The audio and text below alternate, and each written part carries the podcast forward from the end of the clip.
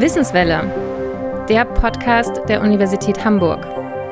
Heute mit Gudrit Mordgat-Pick. Ich bin äh, Professor für theoretische Physik an der Universität Hamburg. Hallo und herzlich willkommen zur Wissenswelle. Ich lade Sie heute ein, mal wieder ins Museum zu gehen. Ins Museum der Arbeit, denn dort läuft ab Ende Oktober eine Ausstellung mit dem Titel wie alles begann. Ja, da geht es nicht um die Entstehung des Menschen, es geht auch nicht um die Entstehung der Erde, es geht um die Entstehung des gesamten Universums. Es geht also um den Urknall, um diesen einen rätselhaften Moment, an dem mit einem Mal alles entstanden ist, was wir heute von der Erde aus sehen. Es ist die Materie entstanden, es sind später dann Sterne und ganze Galaxien entstanden, aber darüber hinaus, und das muss man sich mal vorstellen, sind in diesem Moment überhaupt erst Raum und Zeit entstanden. Mein Name ist Christina Kretzig.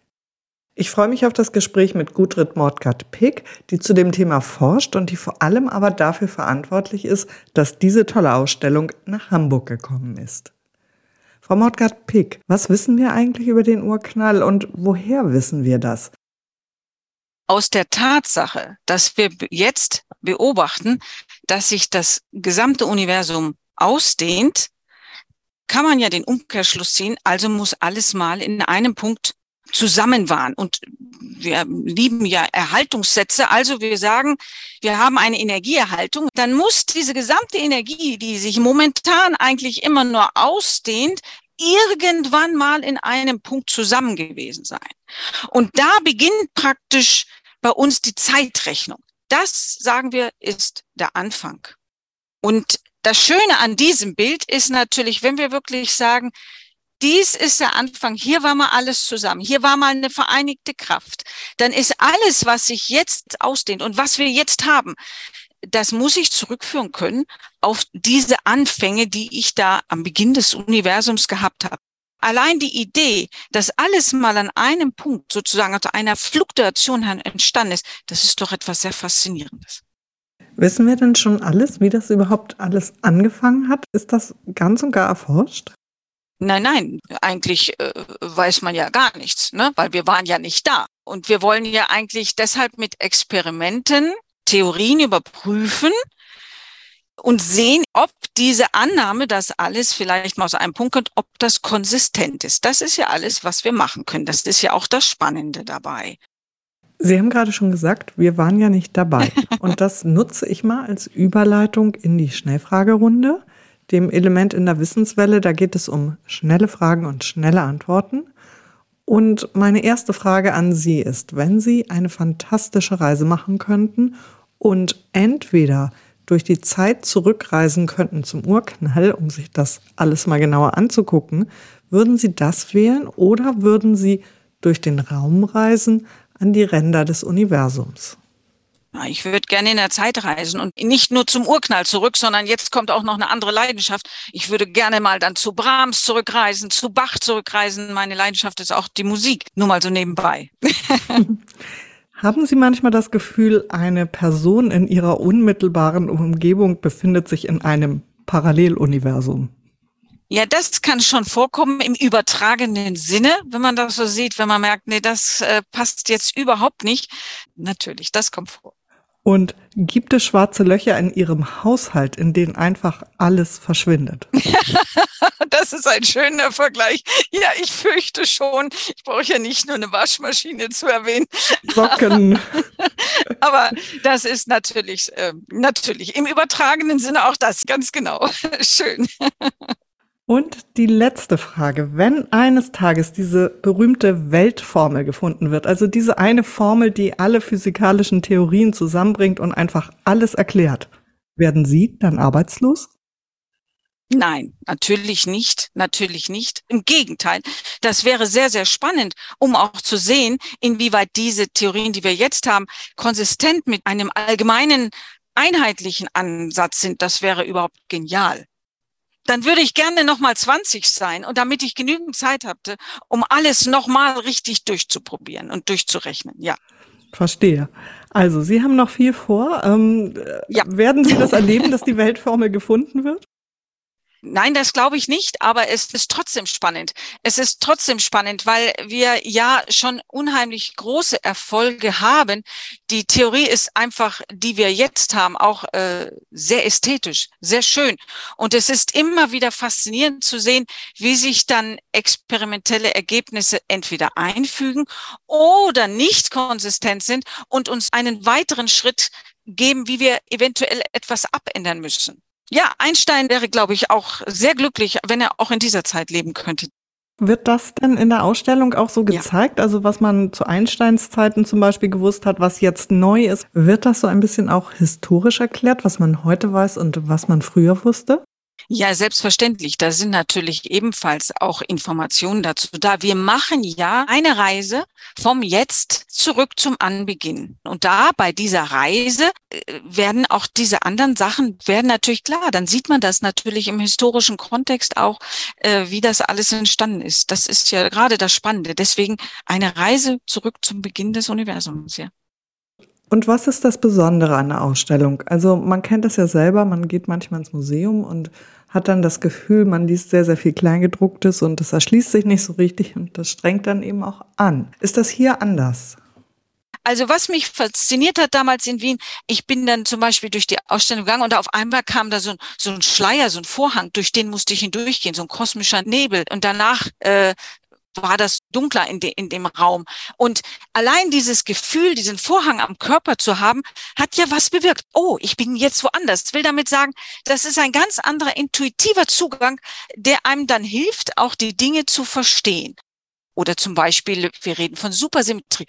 Supersymmetrie kann ich Ihnen theoretisch erklären als natürlich, aber ist vielleicht schwer verständlich. Aber wenn ich daneben ein Kunstwerk habe, oder eine Grafik habe, wo sagt, hier habe ich ein Teilchen und das ist gespiegelt, das sind einfach Spiegelbilder voneinander, dann haben Sie einen ganz anderen Zugang und sehen, ach ja, natürlich, so kann man das verstehen. Und dieser, dieser zusätzliche intuitive Zugang, den finde ich unheimlich schön gemacht in dieser Ausstellung. Und das hat mich so fasziniert. Sie haben jetzt immer wieder gesagt Wien und ich habe das in der Anmoderation noch gar nicht erzählt. Diese Ausstellung ist jetzt eine Kooperation der Uni Hamburg mit dem DESI und mit dem Museum der Arbeit. Wir haben sie aber nicht geschaffen. Diese Ausstellung wurde vorher in Wien gezeigt, sie wurde dort entwickelt. Und wieso kennen Sie diese Ausstellung schon aus Wien? Ich habe meine Doktorarbeit in Wien angefangen und ähm, daher war ich immer schon sehr verbandelt sozusagen mit dem Institut für Hochenergiephysik der Österreichischen Akademie der Wissenschaften und der Universität in Wien. Und dann habe ich diese Ausstellung gesehen und habe gesagt, die habt ihr einfach super gemacht. So was Schönes. Die möchte ich haben. Jo, und so ist das ins Rollen gekommen und so haben sie gesagt, ja, also bitte, wir sind jetzt äh, fertig, jetzt verpacken wir es und ihr könnt es haben. Ähm, Warum sollen sich also Leute für diese Ausstellung interessieren? Warum soll man da hingehen und sich mit den Ursprüngen des Universums überhaupt beschäftigen? Also, ich glaube, jeder von uns guckt ja ab und zu schon in den Sternenhimmel und man überlegt sich, was ist denn da? Wie ist denn das alles entstanden? Das hat man bestimmt immer mal. Und wenn man jetzt da in diese, auf diese Reise geht, was wird man denn erfahren? Es liegt eine unglaubliche Ästhetik in der Beschreibung dieses Universums und der Welt und aus dem wir allem sind, steckt dahinter. Und wenn man ein leichtes Gefühl dafür kriegt, intuitiv, wie das alles tatsächlich anscheinend zusammenpasst, und dann können wir das auch noch beschreiben, da bekommt man ein solches Staunen und Ehrfurcht ist vielleicht nicht ganz das richtige Wort, aber man staunt, wie sich das zusammenfügt. Man bekommt eine Achtung und man merkt auf einmal auch vielleicht, wie kostbar das ist, was wir haben. Und das kann ja, glaube ich, kein von uns schaden. Ich denke, das hilft einfach, die, die Welt, so wie wir sie haben, noch mehr zu lieben und zu verehren. Ist das auch Ihre persönliche Motivation? Sind Sie so zur Physik gekommen über das Staunen und den Blick in den Sternenhimmel und die Frage, wie das alles zusammenhängt? Also Staunen auf jeden Fall. Aber es ist ein, bisschen anders passiert. Mein Vater ist Physiker war, oder war Physiker in der, in der Hochfrequenztechnik. Und irgendwann hatten wir einen Film sehen, da war Einstein. Einstein ist begeistert, begeistert als Kind. Ich glaube, es war Dürrenmatt, die Physiker. Und dann hat mir mein Vater erzählt, der Einstein hat ja Geige gespielt. Und ich habe auch Geige gespielt. Das ist natürlich dann was total Cooles, wenn man da so eine Gemeinsamkeit hat. Und dann hat mir eben mein Vater erzählt, was der Einstein gemacht hat und hat gesagt, ja, es gibt eben nicht nur drei Dimensionen, sondern vier. Wie kann man sich doch nicht vorstellen? Ja, meinte, das ist wie eine Ameise, die um den Globus läuft. Die sieht ja auch nicht, dass der Globus ausgedehnt ist, sozusagen eine dritte Dimension hat. Ähm, ja, das hat mich dann einfach fasziniert. Und dann habe ich gesagt, gut, dann studiere ich Physik. Und am Anfang ersten paar Semester hat man noch gar nicht Teilchenphysik äh, und das andere sind auch alles spannende Sachen. Physik ist einfach sehr spannend. Und dann auf einmal knacks ab dem vierten, fünften Semester kam auch die Teilchenphysik. Ja gut, und dann war die Liebe natürlich da. Und deswegen, ich würde sagen, das hat mit Einstein angefangen und ist einfach, ich bin dann auch da gelandet. Die erste Liebe war das. so ist das gekommen. Erklären Sie doch nochmal den Zusammenhang zwischen Teilchenphysik und Urknall. Man hat ähm, als Laie ja das Gefühl, das eine sind die Teilchen hier um mich rum, ne? Die Frage, woraus besteht dann hier so alles? Und das andere ist, ich sag's jetzt auch mal die Zahl, 13,8 Milliarden Jahre her. Das ist irgendwie ganz schön weit weg. Und wo ist da der Bezug zueinander? Also man muss das ganzheitlich sehen. Also der Urknall ist entstanden und explodiert und Explosion dehnt sich was aus. Also das, glaube ich, passt erstmal, dass man sagt, ja, also ist was explodiert und es dehnt sich alles aus. Aber was war am Anfang? Am Anfang äh, war wahrscheinlich eben nur Einsteins Urkraft. Da waren noch keine Teilchen in dem Sinne. So, jetzt kühlt sich langsam ab und dann kristallisieren sich auf einmal fundamentale Teilchen heraus und auch verschiedene Arten, wie die miteinander kommunizieren können. Aber wir können von dem Zeitpunkt praktisch noch nichts sehen. Warum nicht? Die kommunizieren diese Teilchen zum Beispiel mit Hilfe von Lichtteilchen. So. Und Lichtteilchen könnten wir sehen. Aber zu dem Zeitpunkt, ganz kurz nach dem Urknall, da waren die Elektronen, alles war frei schwebend und haben immer sofort jedes Lichtteilchen wieder aufgefressen, sozusagen weggefangen. Und dann war das ungefähr 380.000 Jahre nach dem Urknall. Auf einmal haben jetzt diese positiv geladenen Teilchen, die haben sich dann die Elektronen eingefangen und sind, dann sind sie neutral. Und mit diesem Anfang der Atombildung sozusagen, dass eben diese Elektronen keinen freien Ausgang hatten und mal immer hier und dort sein müssen, auf einmal sind die Photonen, die Lichtteilchen, konnten die sich ungehindert fortbewegen. Das Licht, das Universum, jetzt wurde es durchsichtig. Dieses Licht das können wir jetzt noch messen. So, und jetzt sehen Sie schon, wie das alles zusammenhängt. Das Universum hat sich weiter abgekühlt. Es haben sich andere Atome gebildet, Moleküle, Planeten und so weiter. Aber Sie sehen, es ist alles aus einem Guss. Dieses Licht, das relativ kurz nach dem Urknall dann ja doch entstanden ist, wenn man jetzt das Ganze auf 13,8 Milliarden Jahre betrachtet, dann ist es doch kurz nach dem Urknall. Dieses Licht können wir noch sehen? Sozusagen, genau. Das sind sozusagen die ersten Anfänge, die wir sehen können. Bis dahin können wir schauen. Mit Hilfe von Teleskop. Das ist zugänglich. Dieser Bereich ist sozusagen mit, mit Hilfe der Astrophysik zugänglich. Sehen wir wirklich dieses uralte, originale Licht? Und wenn ja, wie? Weil ich wüsste jetzt nicht, dass es ein Teleskop gibt, mit dem man in die Vergangenheit gucken kann. Ich kann ja nicht Brahms sehen. Sie haben gesagt, Sie würden so gerne dann auch zu Brahms reisen.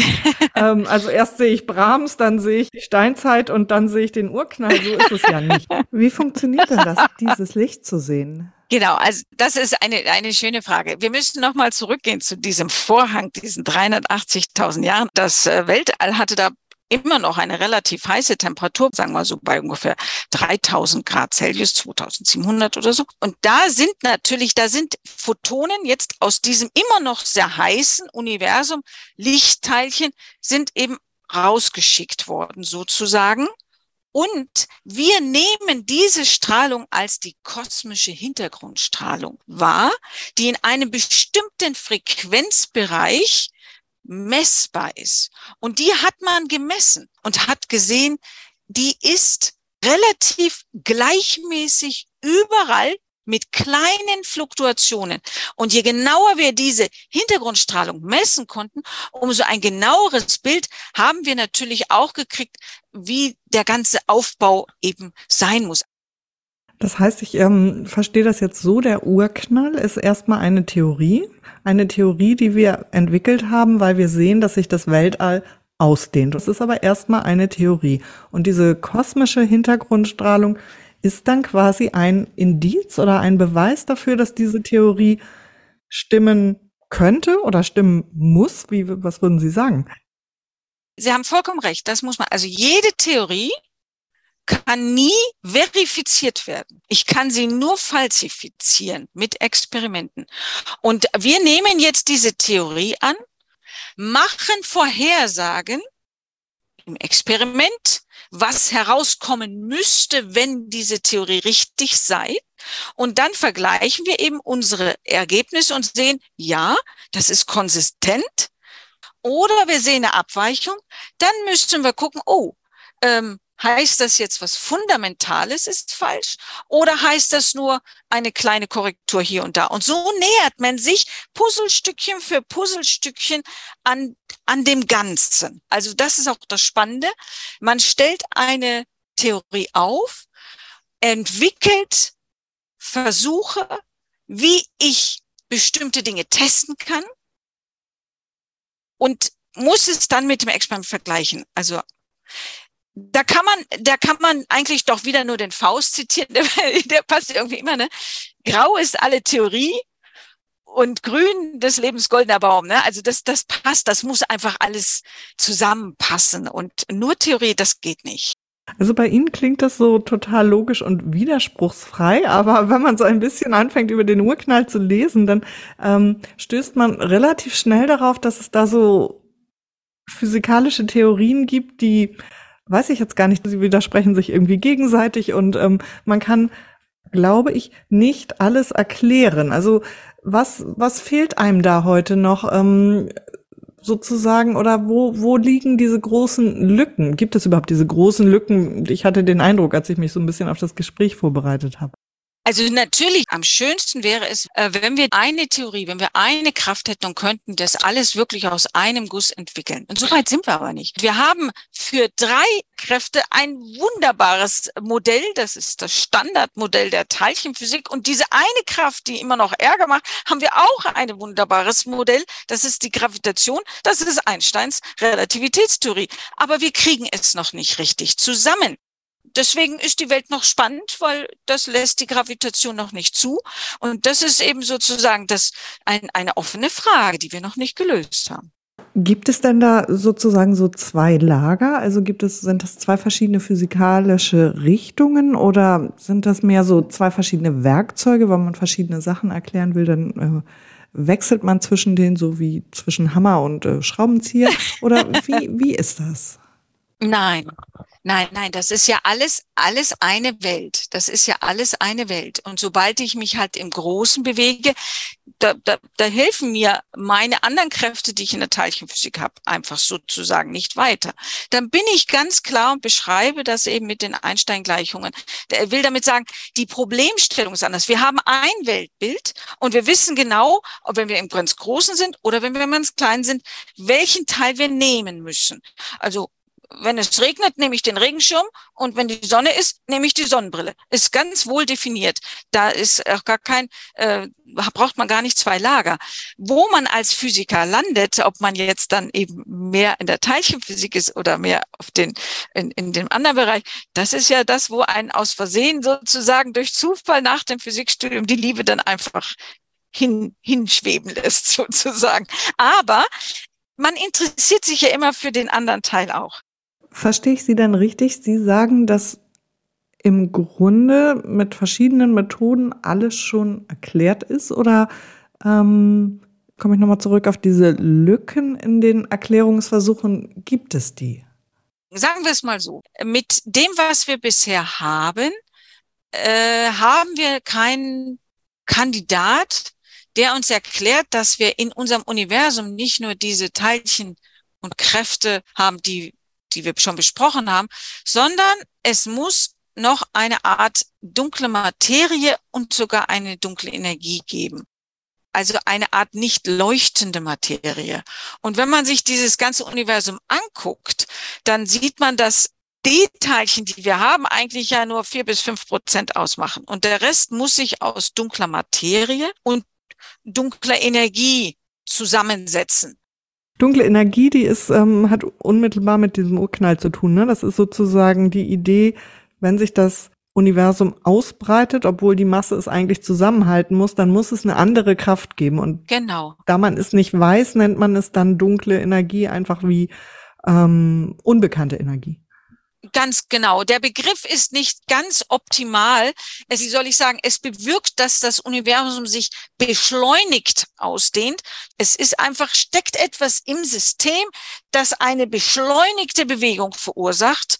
Und diesen Ursprung haben wir nicht. Also da kommt die dunkle Energie her. Dunkle Materie ist etwas anderes. Das ist eine Materie, die irgendwie im Raum sozusagen ist. Die sehen wir, weil wir nichts sehen. Aber ich sehen kann, wie Licht abgelenkt wird im Kosmos. Ich sehe also, hier ist eine Masse. Es ist ein gravitatives Objekt, das ich nicht sehen kann. Und das ist der Begriff dunkle Materie. Da haben wir auch noch nichts. Dunkle Materie ist eine, eine offene Frage. Da arbeiten wir hart dran. Sehr, sehr spannend.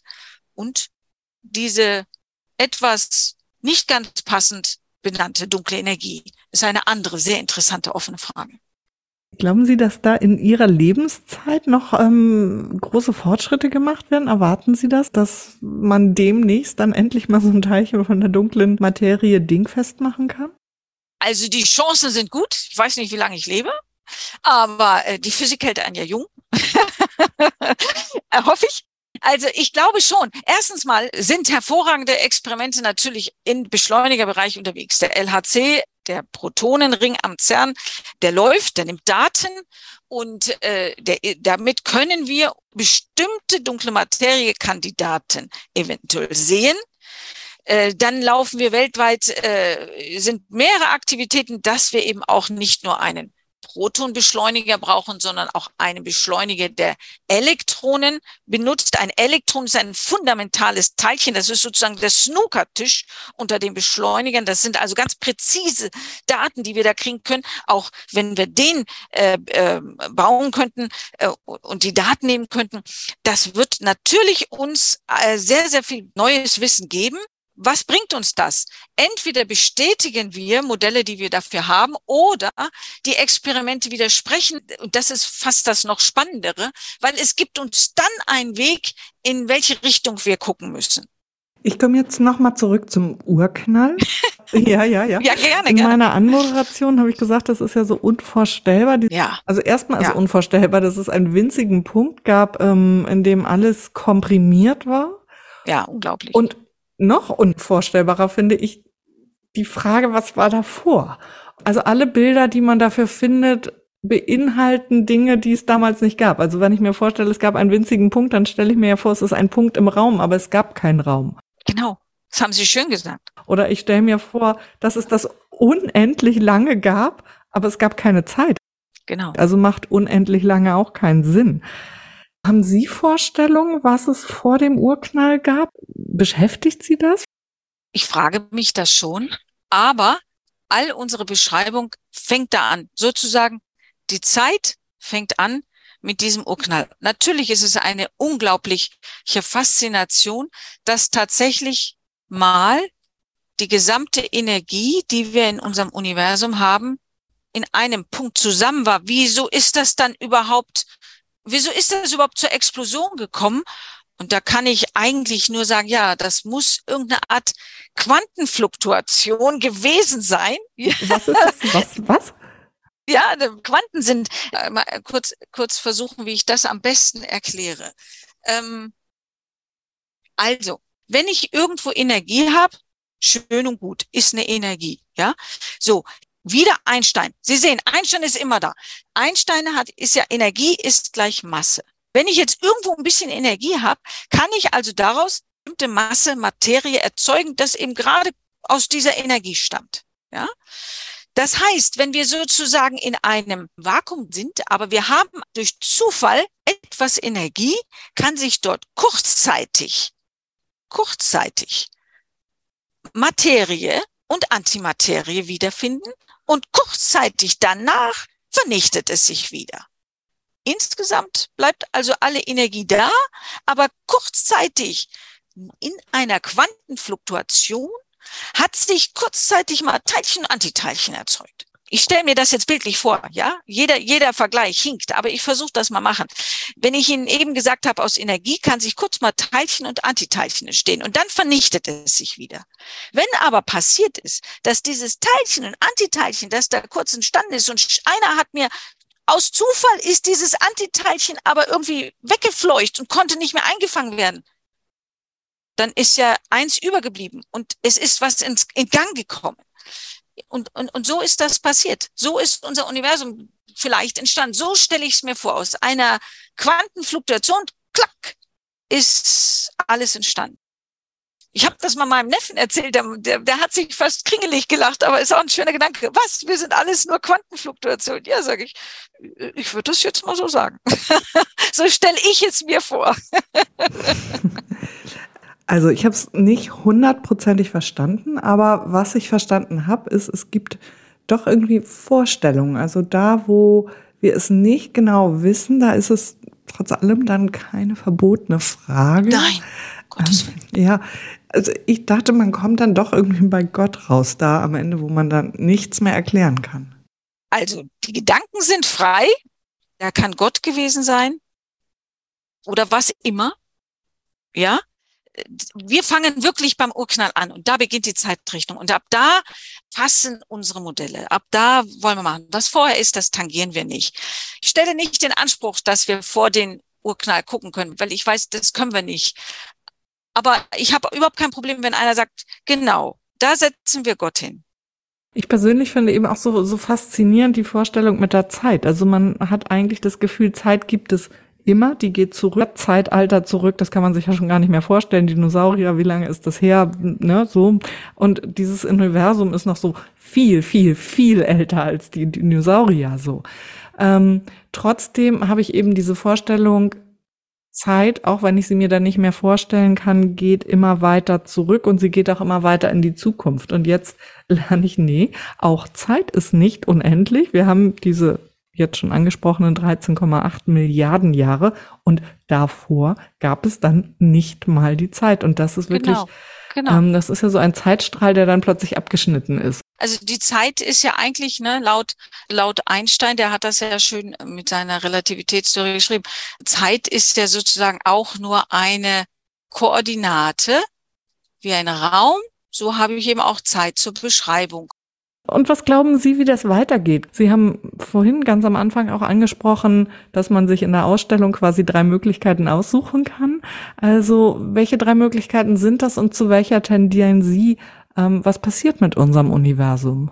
Ja, ich habe da schon eine Tendenz, aber ich sage Ihnen auch gleich, warum. Das Universum dehnt sich beschleunigt aus. Und jetzt könnte ich mir vorstellen, dann würden wir uns einfach immer, immer, immer weiter ausdehnen. Das ist das langweiligste Szenario, aber das muss jeder für sich entscheiden. Es kann aber auch sein, dass es sich zwar ausdehnt, aber an einem bestimmten Punkt die Gravitationskraft äh, wieder wirksam wird und explodiert. Oder, und jetzt kommen wir zu meiner Sache.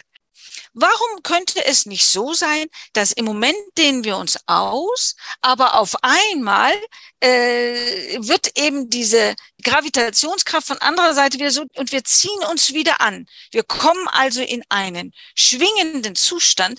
Universum geht auseinander und zieht sich wieder zusammen. Also ein Wechselspiel sozusagen der gravitativen Kraft und dieser anderen ominösen, vielleicht dunkle Energie. Und das wäre für mich eine schöne Lösung, weil das wäre ja eine zyklische. Dann gibt es nicht so richtig ein Anfang und ein Ende. Aber ähm, wir wissen es nicht. Was würde denn dann mit unserer Zeit passieren, wenn das Universum anfängt, sich wieder zusammenzuziehen? Tja, das, wenn ich das wüsste, kann ich Ihnen gar nicht so sagen. Das, das muss man dann, äh, dann muss man da wieder gucken. Das ist doch das Schöne, dass wir das nicht wissen. Deswegen ist das eben, und Sie können selber sagen, oh, ich hätte es lieber so. Da gibt's kein richtig oder falsch. Da gibt's einfach, das alles wunderbar. Und das finde ich lustig, dass Sie immer so, so sagen, das kann sich jeder selber aussuchen. Meinen Sie nicht, dass irgendwann die Physik mir die richtige Lösung präsentieren kann? Auf lange Sicht vielleicht schon. Wir müssen ein noch konsistenteres Bild bekommen, sowohl von Astro- und Teilchenphysik. Ja, warum nicht? Aber ist doch auch spannend. Es wäre doch langweilig, wenn wir alles wüssten. Und es ist so spannend, kann ich Ihnen sagen. Wie ist das eigentlich, wenn jemand die Ausstellung besucht und bevor er dann am Ende selbst bestimmen kann, wie unser Universum eines Tages endet?